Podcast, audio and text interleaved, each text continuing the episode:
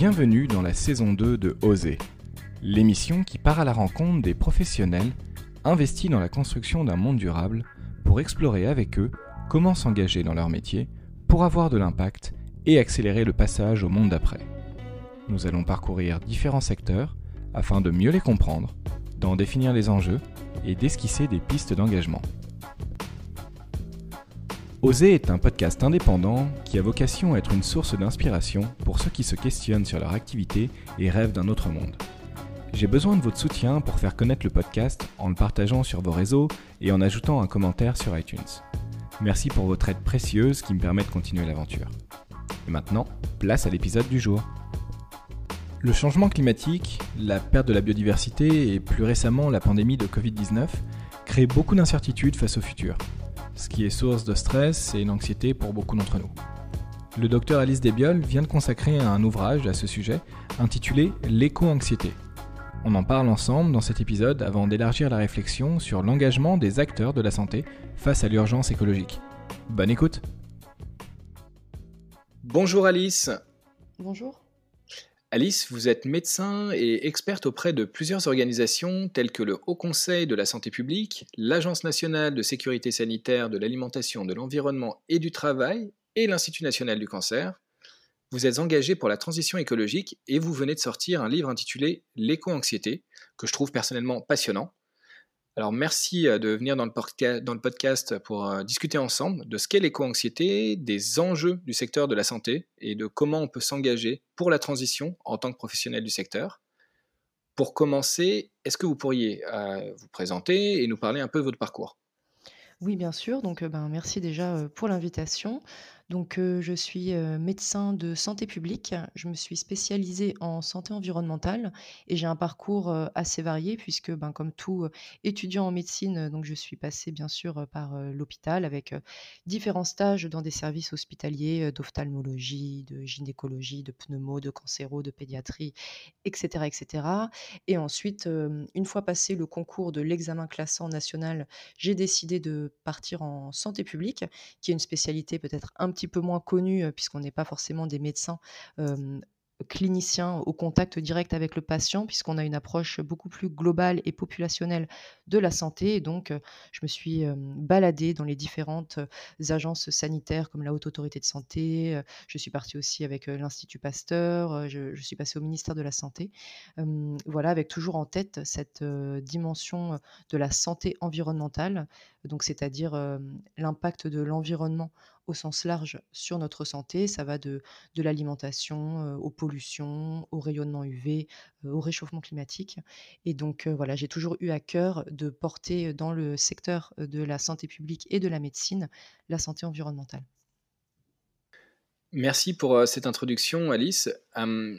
alors, parlons un peu de votre livre et de la thématique à laquelle vous vous intéressez depuis un petit moment, l'éco-anxiété. Est-ce que vous pouvez déjà nous expliquer ce que c'est? Bien sûr, donc l'éco-anxiété, on parle également de solastalgie.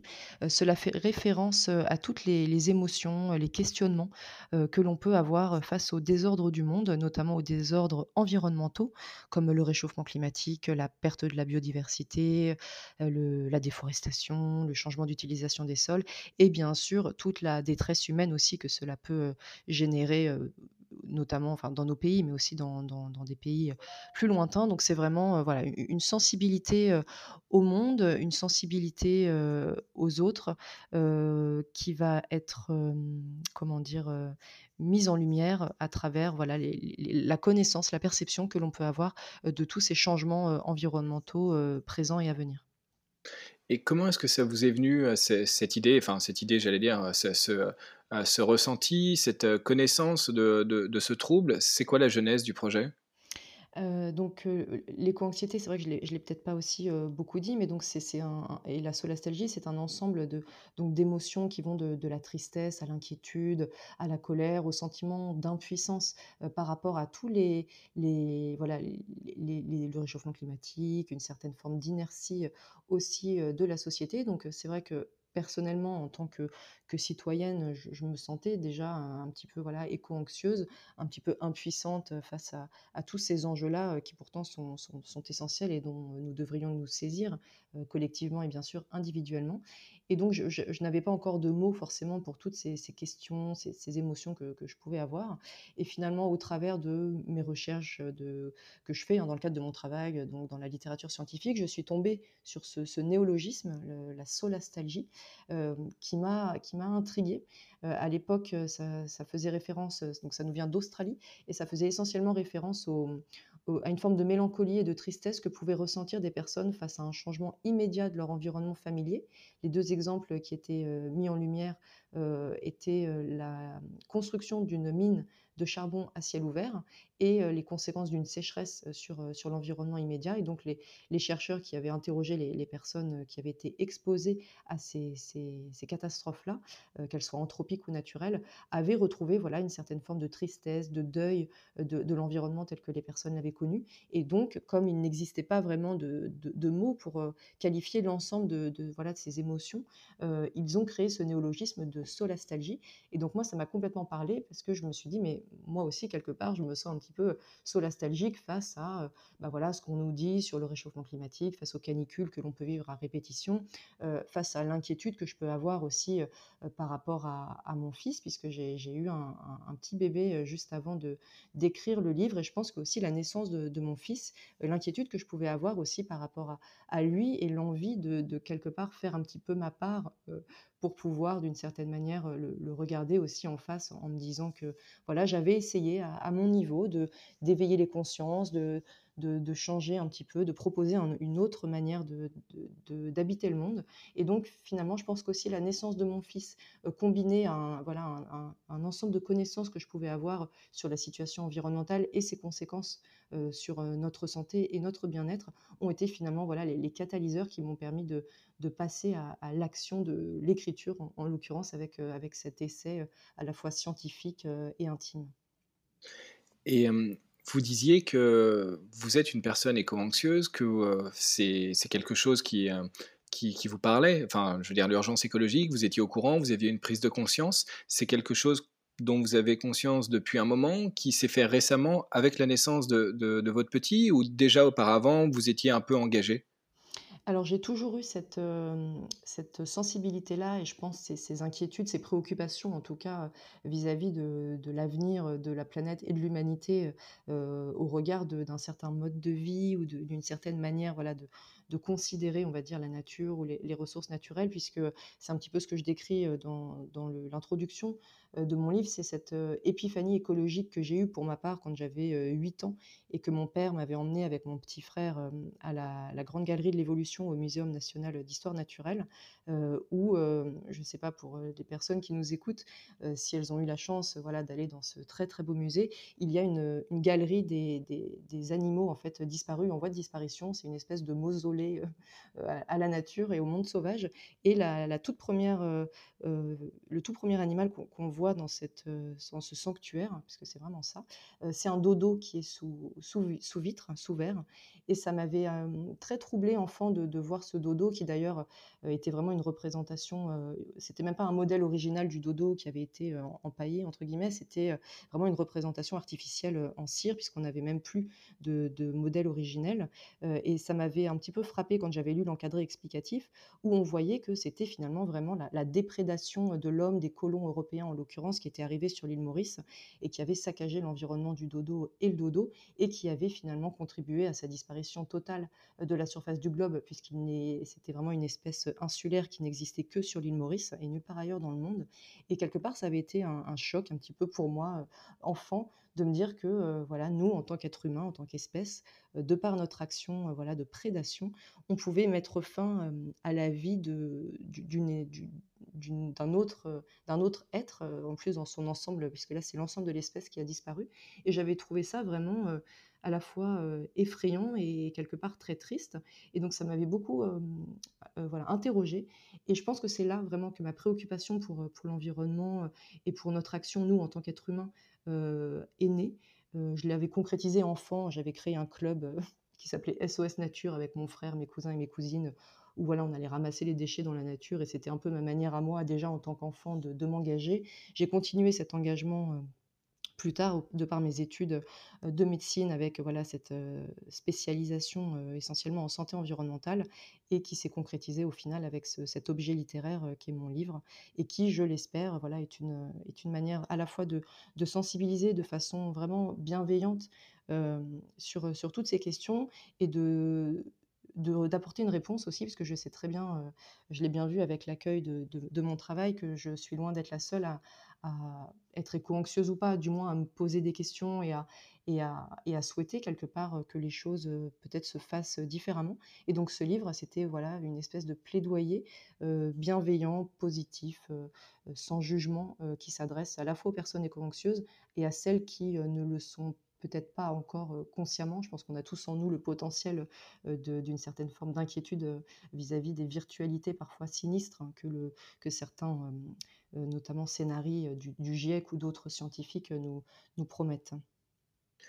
Oui, beh, c'est parfait, vous devancez ma question, heu, parce que, dans l'éco-anxiété, alors personnellement, j'ai pris connaissance et j'ai compris, heu, en partie grâce au livre, que je suis quelqu'un d'éco-anxieux. Ça permet déjà de mettre un mot sur un ressenti et et ça, c'est important quand, heu, quand on veut avancer et surtout, je pense qu'il y a pas que les gens qui sont investis ou engagés dans la transition, qui en fait, souffrent quelque part de cette forme de trouble, si on peut l'appeler ainsi et qu'il y a pas beaucoup de gens qui ont conscience que c'est ça finalement qu'ils ressentent, de l'éco-anxiété. Heu, oui, bien sûr, je pense que, heu, finalement, l'éco-anxiété, c'est un petit peu la partie émergée de l'iceberg. Heu, ça n'a rien de nouveau comme, sentiment, comme émotion. Ce qui est nouveau, par contre, c'est le concept et donc ça, je pense que c'est très bien qu'on ait réussi à mettre un mot sur, ces mots-là. Puisque moi, je sais quand j'étais, enfant et que et même là, jusqu'à l'écriture de mon livre et la publication, heu, j'avais pas forcément de, mmh, voilà, de mots sur sur ça. C'est difficile aussi donc de comprendre un peu, ce qu'on peut ressentir. Est-ce que c'est normal? Est-ce que je suis tout seul? Est-ce que c'est une maladie mentale? Est-ce que c'est grave? Est-ce que c'est légitime? Donc je pense que le fait, voilà, de mettre un mot sur sur, sur ce ce ressenti-là, c'est très important. Nous, c'est ce qu'on nous apprend, en tout cas en médecine, le fait de nommer quand vous avez un patient qui vient avec un symptôme, avec, heu, un ensemble de plaintes, sans forcément parfois avoir de thérapeutique, heu, efficace, ne le fait juste de nommer, de dire: «Oui, j'ai compris», heu, je je dis pas là que l'éco-anxiété est une maladie, pas du tout, mais juste effectivement le fait de nommer, heu, de de mettre un nom, un mot, heu, sur, certains, ressentis, ça permet, voilà de d'apaiser, heu, de rassembler, de fédérer, de comprendre, de permettre aussi à la recherche, de s'organiser, aux professionnels de santé, de creuser le sujet. Donc c'est très riche. Et effectivement là, je pense qu'il y a beaucoup de personnes en qui une certaine éco-anxiété sommeille, et qu'elles ne demandent qu'à être révélées, heu, une fois finalement que les enjeux, qui nous attendent auront été aussi, compris. Car, on dit beaucoup que les personnes qui ne sont pas éco-anxieuses sont essentiellement dans le déni. Alors certes, il y a le déni, mais je pense qu'il ne faut pas sous-estimer la complexité des enjeux et la complexité de leur compréhension.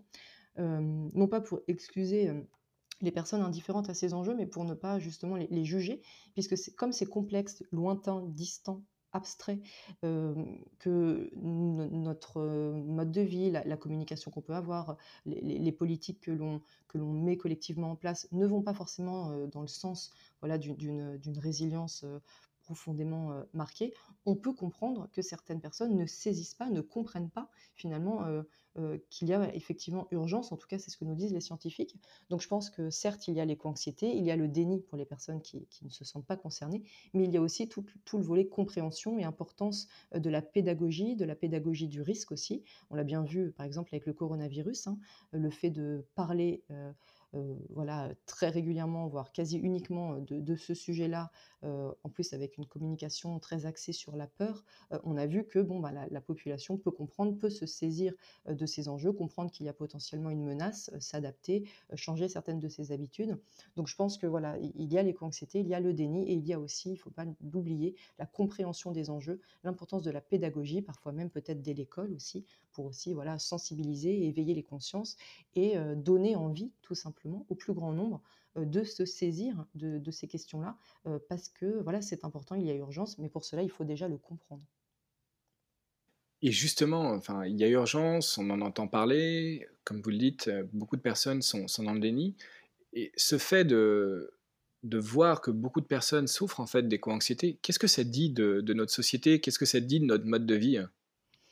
Heu, alors, il y a l'éco-anxiété et son absence et à mon avis, les 2 sont sont très, sont ont chacun leur chose à dire finalement, heu, traduisent quelque chose de notre société. Ben, je pense qu'il y a une espèce de pas de fracture, j'aime pas le mot, mais on sent quand même qu'il y a 2 formes de sensibilité, pour, heu, bon, caricaturer un petit peu, heu, qui s'opposent. Donc vraiment des personnes, éco-anxieuses, qu'on pourrait qualifier de lucides, d'hyper-lucides, de courageuses aussi, donc qui ont compris, qui ont regardé les choses en face et qui appellent de leurs vœux un changement de société puisque l'action individuelle, bien sûr, est nécessaire, mais elle n'en demeure pas moins insuffisante. On sait que le le plus important, pour, si on se focalise sur l'indicateur que sont les émissions de gaz à effet de serre, on sait que le plus important, c'est quand même, les aux entreprises et à l'État, via notamment ses collectivités territoriales, l'école, l'hôpital, le le les constructions, heu, qui a un rôle à jouer dans heu, cette transition. Alors, merci pour, heu, pour toutes ces précisions, Alice. Hem, j'avais, heu, j'avais une question par rapport, à la médecine en règle générale. C'est vrai que je suis je suis très, très content de de vous recevoir, par rapport à ce à ce secteur en particulier et pour essayer de comprendre l'engagement, dans, dans le secteur de la santé. On a souvent, dans les médias, des ingénieurs qui s'expriment, des, des des, scientifiques, heu, du climat et cetera, par rapport à l'urgence écologique, mais assez rarement finalement, heu, des, médecins. Du coup, je voulais voir avec vous un petit peu si c'est enfin, comment ça se passe dans dans le secteur de la santé? Est-ce que les les gens ont conscience de de l'urgence écologique? Est-ce qu'il y a des gens qui s'engagent? Comment ça se passe? Alors effectivement, il y a de plus en plus de professionnels de santé qui s'engagent sur, heu, sur ces questions-là. Heu, c'est vraiment un enjeu de préoccupation, heu, majeur pour beaucoup, de de médecins, d'infirmiers, de sages-femmes. J'en connais, voilà, beaucoup personnellement. De manière un petit peu plus, globale, je pense qu'il y a déjà un défaut de formation, clairement de à l'université de tous ces ces professionnels-là ou en école. Voilà, la santé environnementale et le le réchauffement climatique, si vous voulez, c'est vraiment pas des sujets qui vont être, enseignés. Donc là, clairement, déjà, il y a un défaut de de d'enseignement, de pédagogie sur ces enjeux-là. Donc, disons que les professionnels, les acteurs de la santé qui vont se saisir de ces questions le font finalement, de par une prise de conscience, personnelle et et un engagement personnel. Donc c'est rarement, très institutionnalisé. Heu, néanmoins, heu, on voit qu'il y a de plus en plus de professionnels de santé qui essaient de se fédérer, heu, autour des questions, de santé environnementale et de, réchauffement climatique. Il y a un appel qui a été publié par, la WONCA, qui est l'Organisation internationale des médecins de famille, qui a été reprise par, par le CMG, qui est donc le collège de la médecine générale, heu, qui appelle les médecins généralistes à intégrer la santé planétaire dans leurs pratiques, heu, au quotidien. La santé planétaire, c'est, heu, la prise en compte des limites de la planète, et de la santé des écosystèmes comme un paramètre nécessaire à la santé, heu, humaine.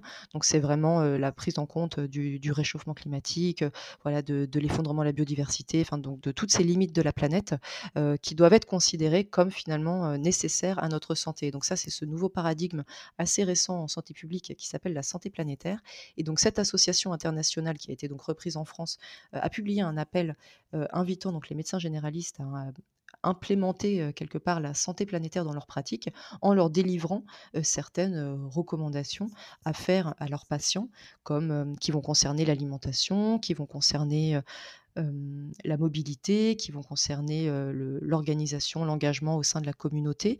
Donc c'est vraiment considérer les médecins, généralistes en l'occurrence, comme des ambassadeurs de la santé de la planète, aussi auprès de leurs patients puisque, et c'est quand même bien documenté dans la littérature, scientifique, on sait qu'il y a de nombreux co-bénéfices à adopter des comportements vertueux, donc pour la planète qui souvent, sont vertueux pour la santé, au-delà même des des avantages économiques aussi qu'ils peuvent représenter. Donc, il y a comme ça des initiatives, qui sont portées par, certaines organisations, par certains, médecins.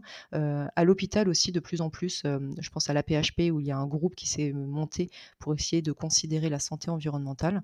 Donc voilà, ce sont des enjeux qui qui commencent à émerger, surtout que l'hôpital, et en tout cas le système de santé même en général est un très gros pourvoyeur, d'émetteurs d'émissions de gaz à effet de serre, avec souvent des bâtiments vétustes, très peu, très peu équipés, donc des passoires énergétiques, une très grande consommation d'eau, une très grande consommation de ressources, beaucoup de gaspillage aussi, hein. Ça, c'est un sujet qui revient souvent, de la part des professionnels de santé, le gaspillage au bloc opératoire.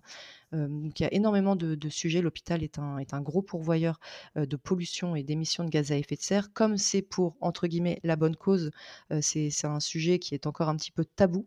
néanmoins, de plus en plus de de professionnels essaient de essaient de se saisir de ces enjeux et de de voilà, faire du plaidoyer aussi auprès de leur administration, pour que pour améliorer et réduire l'impact, carbone de l'hôpital.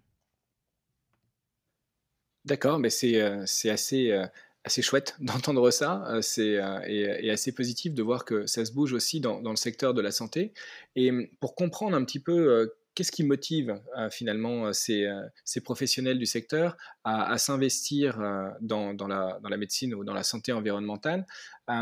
Est-ce que c'est la, conscience écologique ou est-ce que c'est aussi en lien en fait avec le secteur de la santé? Je m'explique. Est-ce que c'est comprendre que finalement ne pas avoir un impact négatif sur l'environnement aura aussi des co-bénéfices avec le secteur de la santé? Alors, on l'a dit pour la santé des, individus en règle générale, mais aussi tout simplement par rapport, euh, au niveau financier, pour avoir moins de personnes à traiter, euh, pas moins de troubles liés à l'éco-anxiété, etc. Est-ce que c'est des liens qui sont faits aujourd'hui? Alors oui, heu, bien sûr. Ah donc l'engagement des professionnels de santé, hem, les leviers disons qui vont motiver cet engagement, heu, sont bien sûr, personnels et propres à chacun. Ce que je peux constater, c'est que, ce qui revient souvent, c'est un petit peu la phrase: «En tant que médecin, en tant que sage-femme, en tant qu'infirmier, qu'infirmière, je veux faire ma part». Et et mettre en fait finalement, bah, ma casquette de de de de médecin, au service aussi de cette cause.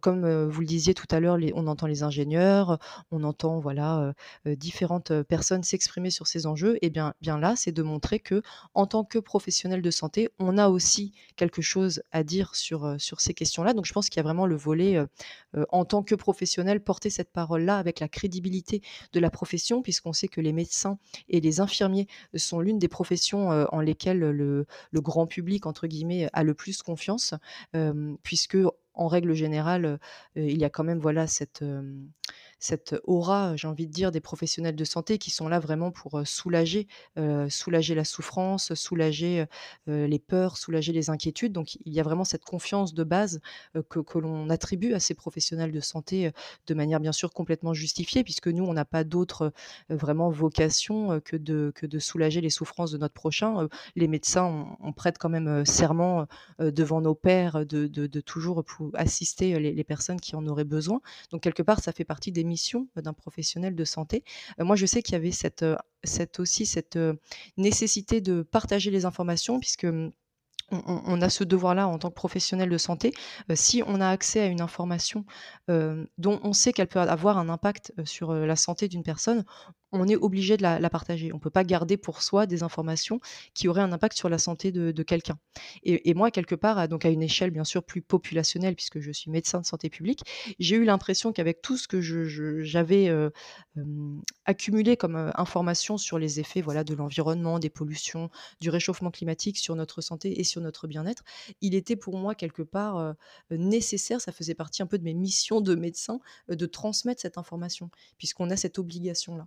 Donc, je pense qu'il y a ça qui rentre aussi en, ligne de compte pour les, professionnels de santé qui s'engagent sur, ces questions-là.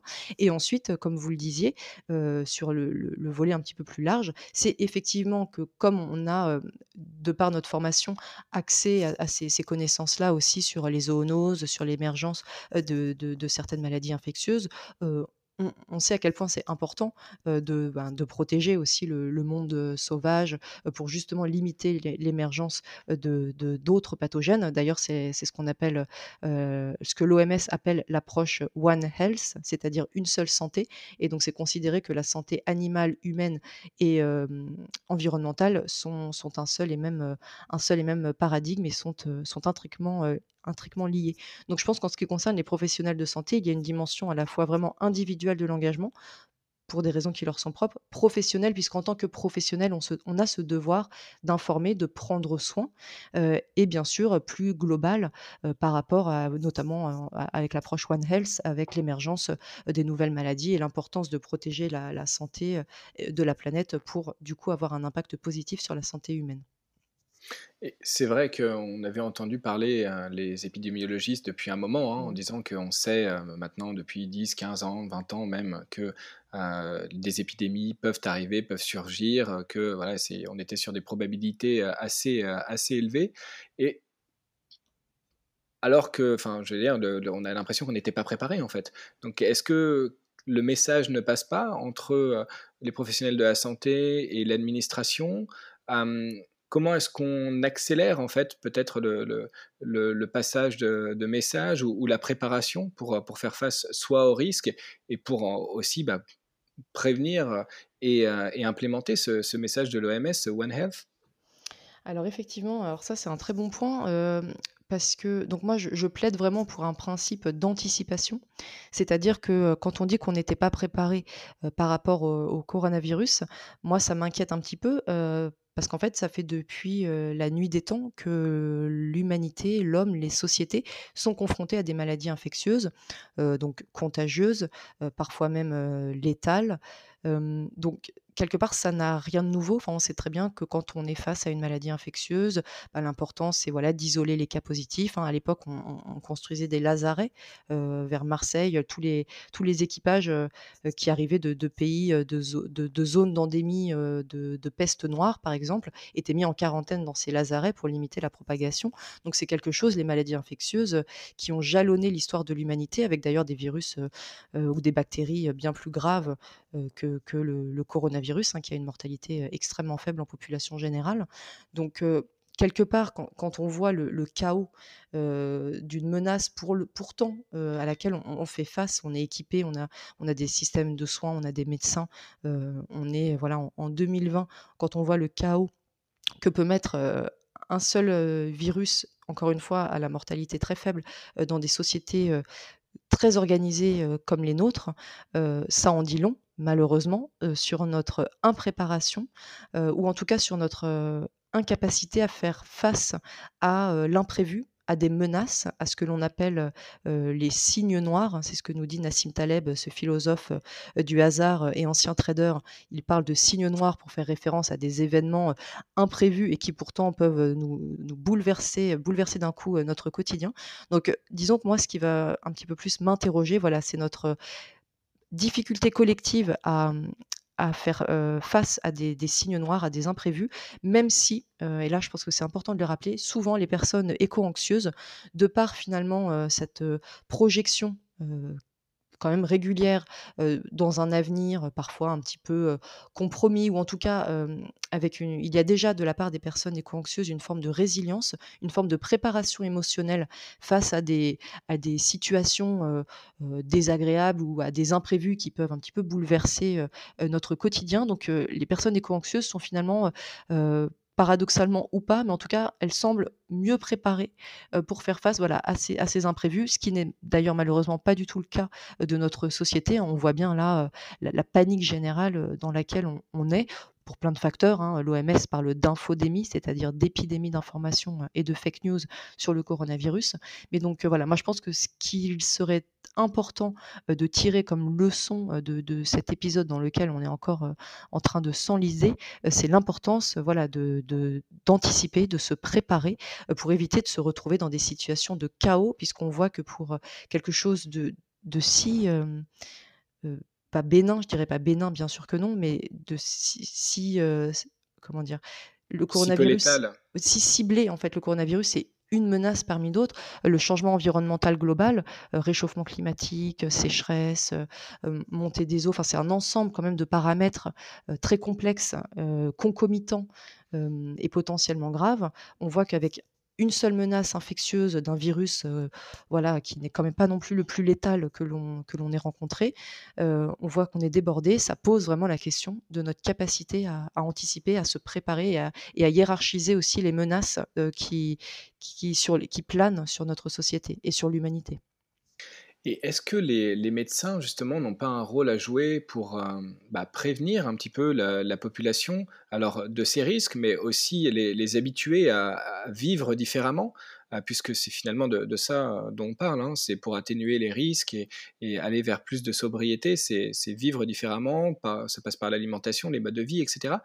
Est-ce que l'engagement des médecins, heu, ne passerait pas par là aussi? Alors c'est un très bon point.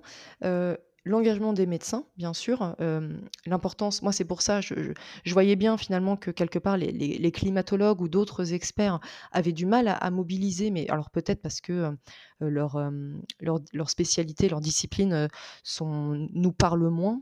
C'est quand même, très compliqué, très austère, très lointain, donc je peux comprendre que ce soit plus difficile de mobiliser avec des données, climatiques que des données sanitaires. Encore une fois, on le voit très bien avec le coronavirus. Donc effectivement, je pense que, les médecins ou les professionnels de santé au sens large font partie de de ces, de ces personnes un peu référentes, ces personnes ressources qui peuvent avoir effectivement, un rôle à jouer dans, la mobilisation, dans la prise de conscience, voilà, de la plus grande portion de la population. Encore une fois, en insistant sur les co-bénéfices et sur la désirabilité, d'une société, d'un monde de demain peut-être plus, résilient, plus apaisé, plus agréable à vivre, plus plus sain, hein, parce qu'il faut quand même bien se rappeler, par exemple, que la pollution de l'air, c'est plus de, heu, c'est 48 000 morts chaque année en France d'après Santé publique France, 60 000 d'après une étude récente, sans parler, heu, voilà, de toutes les, mmh, les tous les effets que ça peut avoir sur la santé de nos enfants, avec les crises d'asthme, sur la santé des femmes, avec, heu, des fausses couches, spontanées, avec des accouchements prématurés, sur, les maladies cardiovasculaires, hein, les particules fines sont un facteur de risque d'infarctus du myocarde. Donc on voit bien que finalement, hem, le l'état de la planète, reflète quelque part aussi, l'état de notre corps, quelque part. On voit aussi que, pour reprendre, l'exemple du coronavirus, on a des sociétés aussi, qui sont de plus en plus vulnérables, heu, aux risques parce qu'on a, ce qu'on appelle les maladies du mode de vie, qui sont donc, les maladies cardiovasculaires, l'obésité, liées donc à une alimentation, beaucoup, hein, à base d'aliments ultra transformés avec, heu, malheureusement assez peu de fibres, de fruits, de légumes, une alimentation très riche en protéines animales, en soda, avec, bien sûr, une inactivité physique et une sédentarité, qui ne cesse de progresser. Donc on voit que finalement nos sociétés, sont beaucoup plus vulnérables aux menaces, à ces signes noirs dont on parlait tout à l'heure. C'est le cas du coronavirus, qui cible, hein, essentiellement les personnes, avec, des comorbidités et bien sûr les personnes, les personnes âgées, hein, ou très âgées. La médiane de décès, c'est, heu, 84 ans pour le coronavirus. Donc on voit bien que, non seulement notre planète, va mal, ça c'est les experts, du climat, les écologues qui sont là pour nous le dire.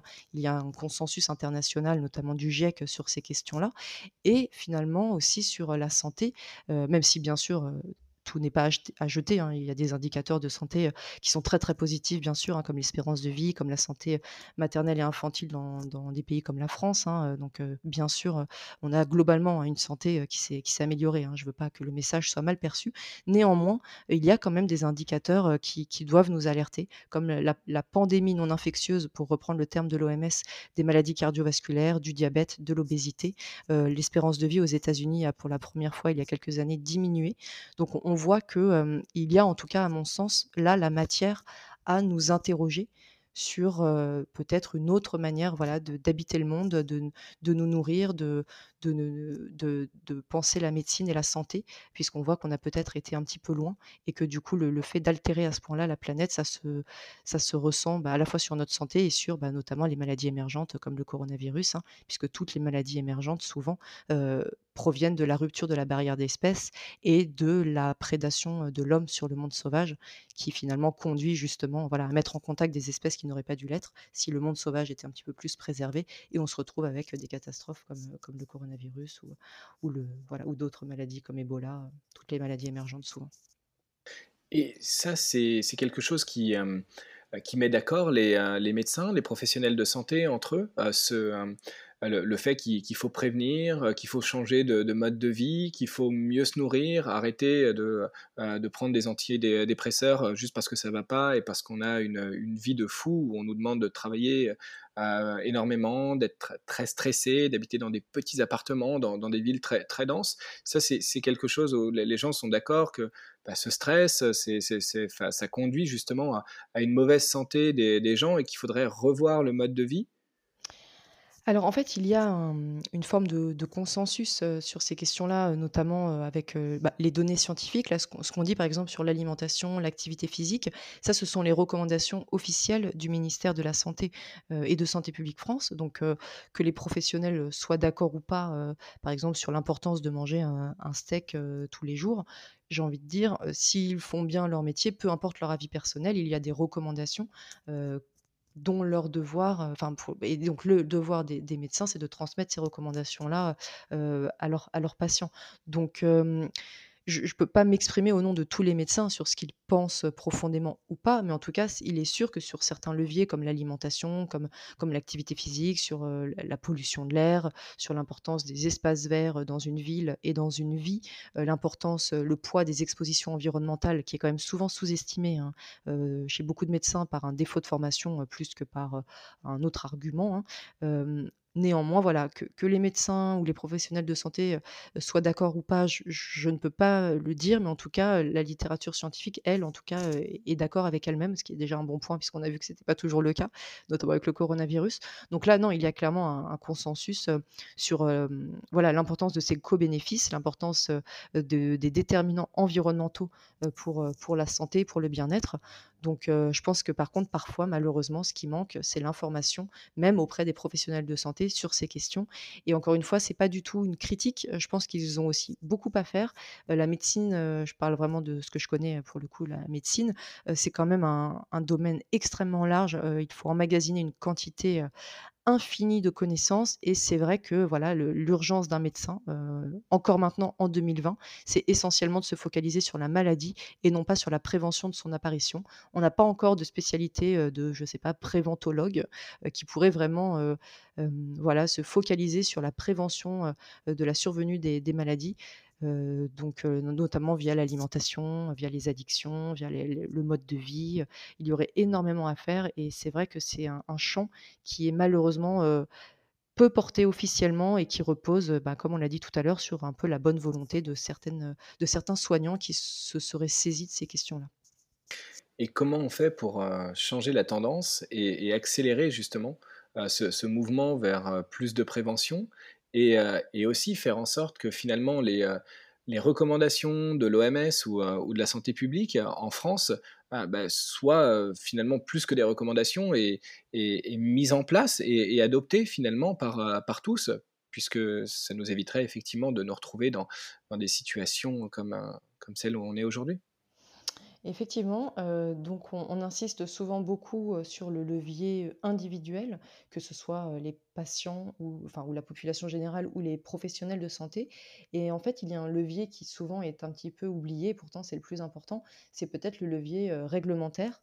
Donc le jour où, il sera obligatoire, je sais pas, dans une, cantine de crèche ou dans une cantine d'école ou dans un self étudiant, qu'il y ait systématiquement, heu, 1-2-3 repas par semaine, végétariens, qu'il y ait essentiellement des produits, bio, locaux, idéalement, voilà, de producteurs, peut-être indépendants ou voilà, qu'on n'aura pas, ce levier réglementaire, on voit que dès que le le biopouvoir se saisit, de ces questions-là, bah, derrière, on n'a pas d'autre choix que de suivre. On le voit bien avec le coronavirus, donc le jour où on considérera que ces questions-là de résilience, d'adaptation et d'atténuation, au changement climatique et au changement environnemental global sont de première nécessité et doivent être au cœur de doivent guider l'ensemble des politiques publiques. Là, je pense que ce sera beaucoup plus simple derrière pour le citoyen, de de pouvoir, adopter tout toutes ces tous ces toutes ces nouvelles habitudes. Puisque là, si jamais je prends un exemple assez assez simple, vous, par exemple, une personne souhaite se lancer dans un un mode de vie, basé sur beaucoup moins de gaspillage et donc d'essayer de réduire sa quantité de déchets et donc de rentrer dans un mode de vie un petit peu «zéro déchet» entre guillemets.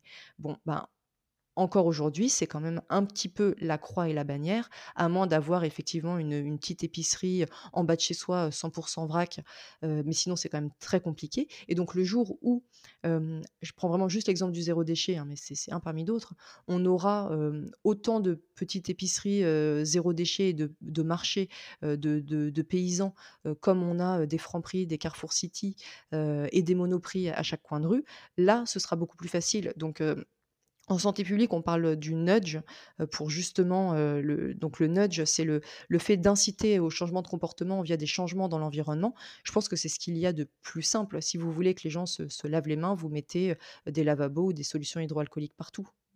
Donc le jour où notre environnement, notre ville, nos campagnes, nos moyens de transport, nos écoles, nos logements seront finalement nos commerces, seront, j'ai envie de dire adaptés au monde, bah, déjà d'aujourd'hui et encore plus au monde de demain, il sera beaucoup plus facile pour tout le monde de comprendre la cohérence de de ce qui est attendu. Puisque ce ne sera même pas un effort parce que là, quelque part, il faut quand même être très motivé pour, pour, heu, voilà, adopter un mode de vie plus résilient puisque c'est c'est pas encore la norme. Donc c'est tout le problème d'ailleurs d'être en avance un petit peu sur son temps, hein. C'est le cas des personnes éco-anxieuses qui ont donc cette compréhension, cette lucidité, heu, des enjeux, qui ont accepté la situation, qui ont le courage d'y faire face et de regarder les choses en face et qui veulent du coup passer de des constats à l'action. Moi je suis vraiment pour, heu, voilà, une éco-anxiété, de l'action et non pas de la déploration et donc bah, ça, ça demande quand même encore aujourd'hui, une sacrée dose de motivation. D'ailleurs, j'insiste aussi sur le fait de ne pas trop se noyer, hein, dans, dans dans cette, volonté de faire puisque parfois c'est quand même encore compliqué. Donc je pense que certes, il y a le levier individuel, que ce soit des médecins ou de nous, tout à chacun, mais le plus important, c'est le levier réglementaire, sociétal, l'aménagement de nos villes, l'aménagement du territoire et tant que ça, ce sera pas aussi mis dans la balance, ça restera quand même globalement, voilà, des des gouttes d'eau nécessaires nécessaires, mais non suffisantes. Et alors, est-ce qu'il existe des des lobbies ou des groupes de pression, des, hem, des professionnels de la santé pour justement, mmh, bah, pousser à la mise en place de, de telles structures ou de telles normes, auprès du gouvernement, auprès de l'administration? Je donne un exemple que que je trouve personnellement effarant, quoique, enfin un peu drôle en ce moment, donc les gens sont enfermés chez eux, c'est le deuxième confinement, on prend des amendes euh, si on veut se balader en forêt, marcher, ramasser des champignons. Et à côté de ça, la chasse est ouverte et les, euh, chasseurs, euh, qui est un gros groupe de pression en France, bah, peuvent s'adonner à, leur plaisir. C'est quand même quand même un peu bizarre, non? Est-ce que est-ce qu'on pourrait pas faire la même chose, mais pour la santé publique, le bien commun, avec les professionnels de santé? Alors, heu, bien sûr, donc heu, v il y a des professionnels qui essaient de s'organiser. Il y a des associations, heu, comme, l'ASEF, donc je crois que c'est Association, Santé Environnementale, France, qui regroupe des médecins et des professionnels de santé, sur ces questions. Il y a aussi le réseau Environnement Santé, l'ADEME, qui est une agence, gouvernementale qui vraiment, œuvre pour la transition écologique. Il y a aussi des plans nationaux, comme le plan national santé-environnement, qui ne parle pas vraiment du réchauffement climatique, mais bon, c'est comme ça. Heu, le PNAC aussi, le plan national d'adaptation au changement climatique. Il y a des associations comme Génération Cobaye, Génération Future. Ce ne sont pas forcément des professionnels de santé, mais en tout cas, ces institutions-là, ces ONG, ces associations, heu, ces sociétés savantes. Il y a la Société française aussi de santé-environnement. Heu, voilà, chacun essaye un petit peu de porter, la thématique. Effectivement, il manque peut-être un groupe de, mmh, un petit peu plus opérationnel, effectivement, heu, a alors après, en ce qui concerne là, le confinement et le droit d'aller chasser, mais pas le droit d'aller nager, heu, dans la mer, même avec une ordonnance médicale, heu, ça, c'est un vrai problème et en fait, là, la communauté médicale s'est quand même globalement, organisée. Il y a eu un plaidoyer, un lobby, majeur des professionnels de santé par rapport au coronavirus, globalement pour confiner tout le monde et enfermer les gens chez eux. Donc là, les professionnels de santé, on les a entendus. À mon sens, pas pour une bonne raison, malheureusement. Ni pour de bonnes mesures, malheureusement. mais donc ils ont été entendus. Enfin, on a été entendus. C'était pas forcément les messages qu'il fallait porter. Disons qu'on a entendu une certaine catégorie de médecins là, les, cliniciens, les infectiologues et les réanimateurs essentiellement. Donc là, effectivement, on a résumé la santé publique à l'infectiologie et à la réanimation. Et nous, en tant que professionnels de santé publique, on a eu un petit peu plus de mal à se faire entendre. On a toujours du mal d'ailleurs. donc bon, après, je pense que c'est aussi, je sais pas, plus difficile parfois dans certaines actualités de, percer sur des sujets. Là, je pense que les, médias ont vraiment envie de donner la, primeur à, à l'hôpital, aux infectiologues et aux réanimateurs. C'est beaucoup plus dur de, porter d'autres sujets, alors que pourtant, il y a beaucoup de dommages collatéraux en termes de santé publique. Donc, bon, parfois, voilà, tout est question de l'émetteur des messages. Et là, les émetteurs ont été essentiellement dans le corps médical, les infectiologues et les réanimateurs. Donc, espérons que cela change. L'actualité permet hein, souvent beaucoup de, voilà, de, faire émerger d'autres, d'autres prises de parole. J'ai bon espoir qu'une fois qu'on aura réussi à, je l'espère bientôt, à, voilà, passer à autre chose avec le coronavirus, qu'on pourra de nouveau aborder des sujets de fond et voir émerger un autre courant de professionnels de santé, puisque on est vraiment nombreux à essayer de, de, voilà, de faire pencher la balance sur les questions environnementales, climatiques. on est de plus en plus nombreux. je connais vraiment de plus en plus de médecins qui se lancent dans des thèses sur le changement climatique, qui essaient de monter leur, leur, leur, réseau de professionnels de santé, qui essaient d'avoir un cabinet médical plus résilient. Donc vraiment, je, le sens, surtout chez les, jeunes médecins, on est de plus en plus nombreux à vouloir voilà, contribuer avec notre profession au changement. et donc là, tout est vraiment mis à l'arrêt avec la, situation actuelle, mais j'ai bon espoir que, ça reprenne. les, motivations sont, et, les personnes sont là et sont nombreuses.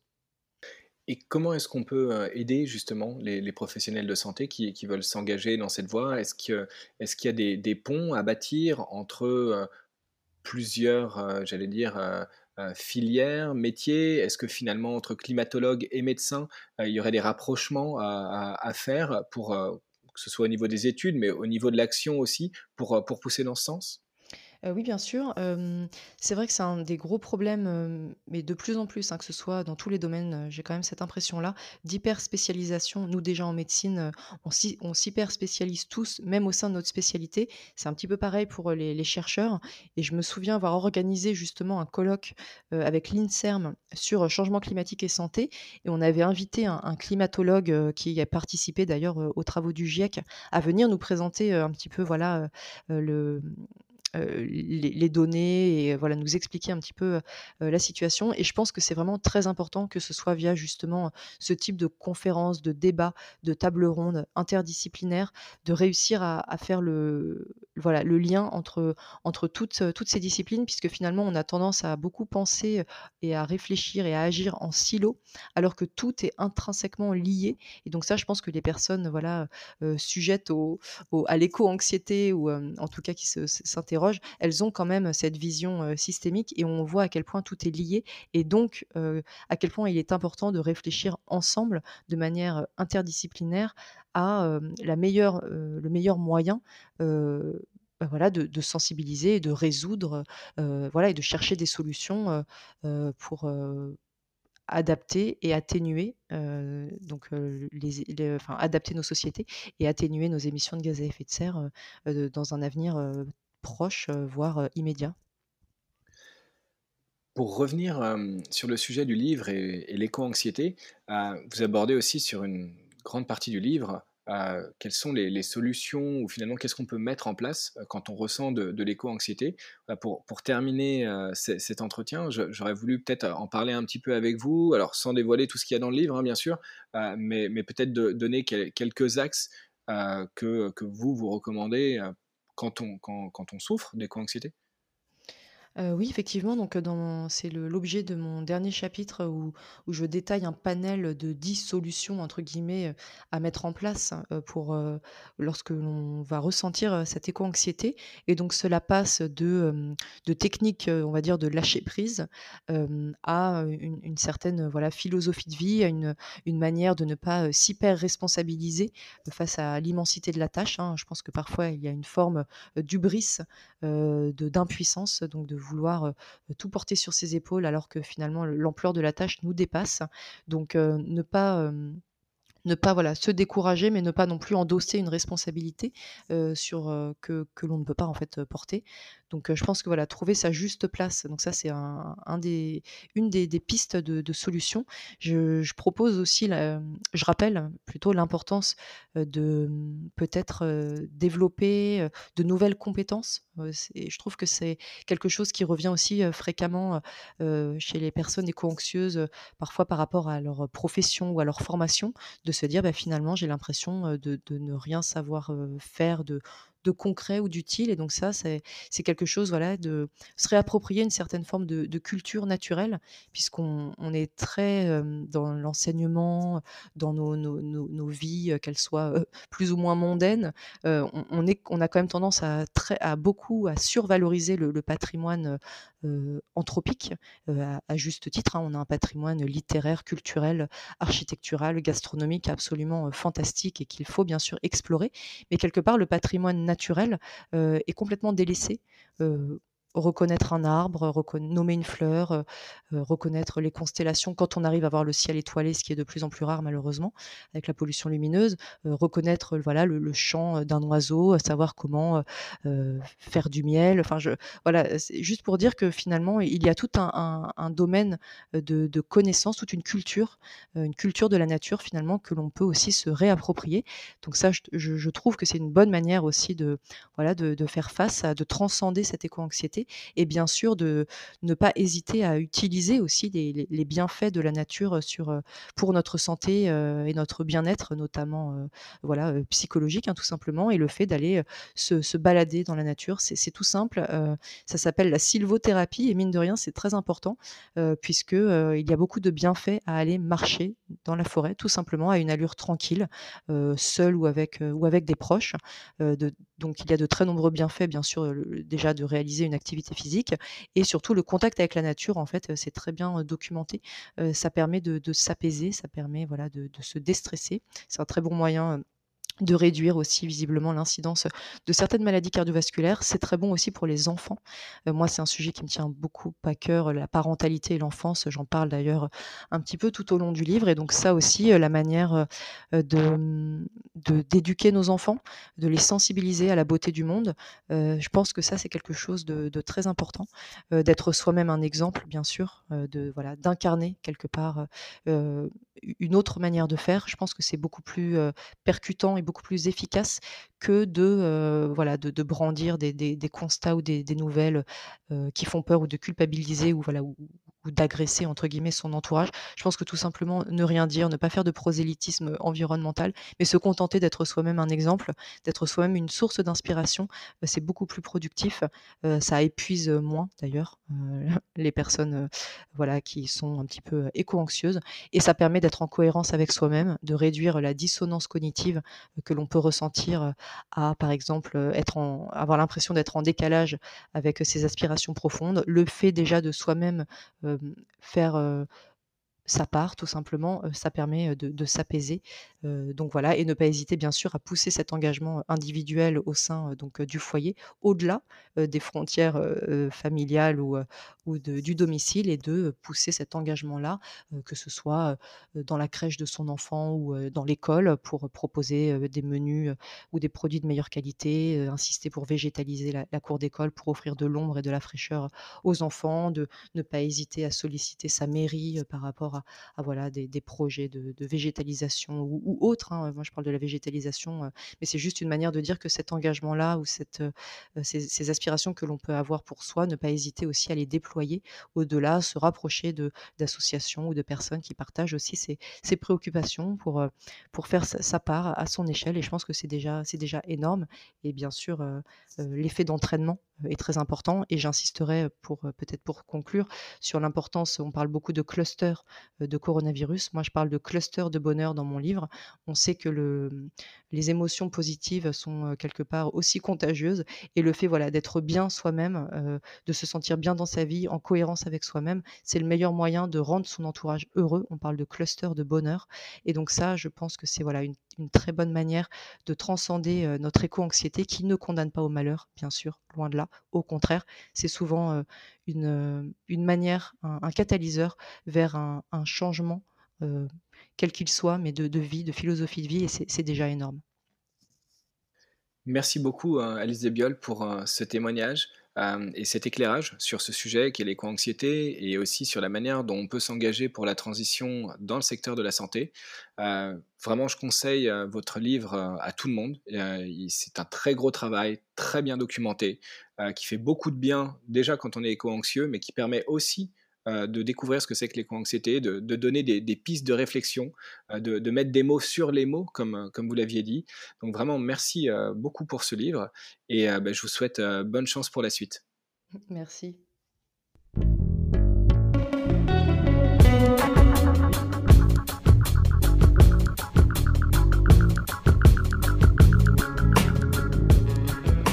Merci d'avoir suivi cet épisode.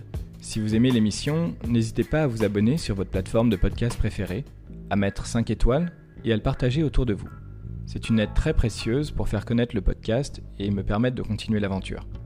Oser a vocation à être une source d'inspiration pour ceux qui se questionnent sur leur activité et rêvent d'un autre monde. A bientôt pour un nouvel épisode et d'ici là, osez